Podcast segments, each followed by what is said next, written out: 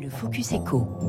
Bonjour Jean-Luc Petitguenin. Bonjour. Bienvenue sur Radio Classique. Vous êtes le président de Paprec, leader français du recyclage. Paprec en chiffre, c'est 16 millions de tonnes de déchets chaque année, recyclés, traités chaque année. 12 500 collaborateurs, 280 sites en France et à l'étranger. Et vous venez de réaliser un nouveau tour de table avec l'entrée de deux actionnaires à votre capital. On va bien sûr largement en parler.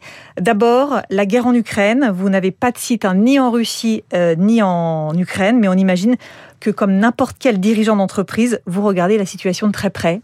Oui, et je dois dire que ma première réaction, c'est de dire qu'on est effondré par le fait que Vladimir Poutine ait pu oser euh, envahir l'Ukraine et interrompre 75 ans de, de paix en Europe, c'est vraiment sidérant. Je dirais à titre très personnel, je suis d'autant plus sensibilisé que ma propre secrétaire est ukrainienne et que tous les matins, ben, elle m'informe de alors son père, sa maman, son frère, sa sœur qui sont à Kiev, et les bombardements, etc. C'est une horreur, quoi. C'est vraiment un impact de, de cette guerre sur votre activité? Alors un vrai impact, mais pas celui qu'on imagine. C'est-à-dire que au fond, cette euh, guerre démontre l'utilité de produire des matières premières en France à mm. partir de déchets en France avec des usines françaises. Donc pour l'indépendance, c'est tout à fait important. Elle démontre que fabriquer de l'électricité ou fabriquer du gaz vert, parce que moi je fabrique du gaz vert, hein, mm. je n'importe pas de Russie à partir de, de vos déchets, ça a de l'importance. Donc on concourt bien évidemment à la décarbonation de, de l'économie, ça c'est fondamental, mais tout d'un coup on découvre qu'on concourt à l'indépendance de la France et au fait que ben, on défend des valeurs de démocratie. L'envolée des prix de l'énergie, ça risque pas de d'entamer un peu d'être un frein euh, aux objectifs de croissance pour Paprec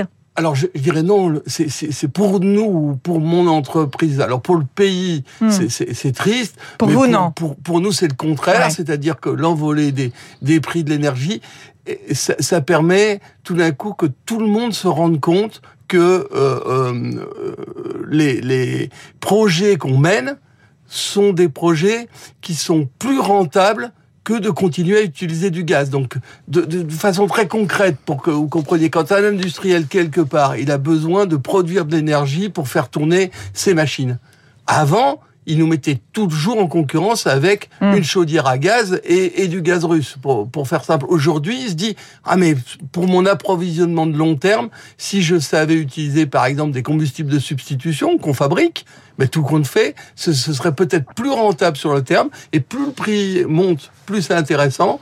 Avec une autre conséquence pour vous très très importante, c'est une forme d'inflation là hmm. sur les matières premières qui va être durable parce que et qui va concerner quand l'énergie est chère, il faut beaucoup d'énergie pour pour transformer de la bauxite en aluminium, il faut beaucoup d'énergie pour transformer du sable en verre et forcément à ce moment-là, ben nous qui fabriquons du verre à partir du verre ou de l'aluminium à partir de l'aluminium, faut moins d'énergie, ça a du sens. Jean-Luc Petitguenin, cinquième tour de table dans l'histoire de Paprec, l'entrée au capital de Crédit Agricole et Vauban. Vauban, c'est un fonds d'infrastructure, hein, c'est bien ça c'est ça.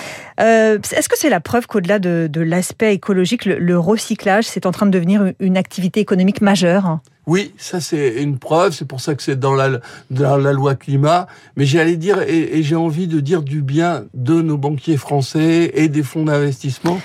Moi, vous savez, j'ai démarré dans la vie, j'avais pas un centime ou pas tout à fait, mais, mais presque. Oui, croissance assez exceptionnelle hein, de oui, près. 45 salariés il y a 25 ans, 12 500 aujourd'hui. Oui, et 2 euh, milliards. et 20% euh, de croissance. voilà. Et euh, une perspective de faire 5 milliards dans 10 ans. Donc c'est vraiment quelque chose d'exceptionnel. Et c'est quelque chose d'exceptionnel avec une famille qui veut pas vendre son affaire, qui veut créer quelque chose de formidable en France, mais qui est accompagnée par des grands capitalistes, des grands fonds d'investissement. Donc j'ai eu oui, ça, ça, change un peu. Il y a deux actionnaires qui entrent, il y en a deux qui sortent. C'est ça. Alors, le, petit défaut des fonds, c'est qu'ils ont besoin de réaliser leur plus-value. Alors, certains, c'est tous les, tous les cinq ans. Il y en a d'autres, c'est tous les dix ans. Et là, c'est formidable. C'est des gens qui pensent long. Donc, par exemple, mon, actionnaire vraiment formidable, BPI France, un, actionnaire qui a investi chez moi il y a dix ans, qui vient de, de prolonger son engagement de dix ans avec moi. C'est 20 ans d'accompagnement ils, me prennent, je fais 800 millions, quand ils vont sortir, je ferai 5 milliards. Mmh. Le prochain défi pour Paprec, euh, après la croissance, c'est celui de la transmission. C'est aussi pour ça, ce tour de table, c'est sécuriser toute cette phase de transmission à vos deux fils? C'est ça. Donc, euh, je vais avoir cette année 65 ans. J'ai décidé d'arrêter. Faut passer la main. De, de, de... Oui, et puis euh, mes, mes, fils, ils m'accompagnent. Alors, le premier depuis 20 ans, le second depuis 10 ans. Et c'est très important. Hein. Vous ne pouvez pas confier un groupe de cette taille à des gens qui ne seraient pas formés. Et donc, ça faisait partie de, de, de, de ma volonté.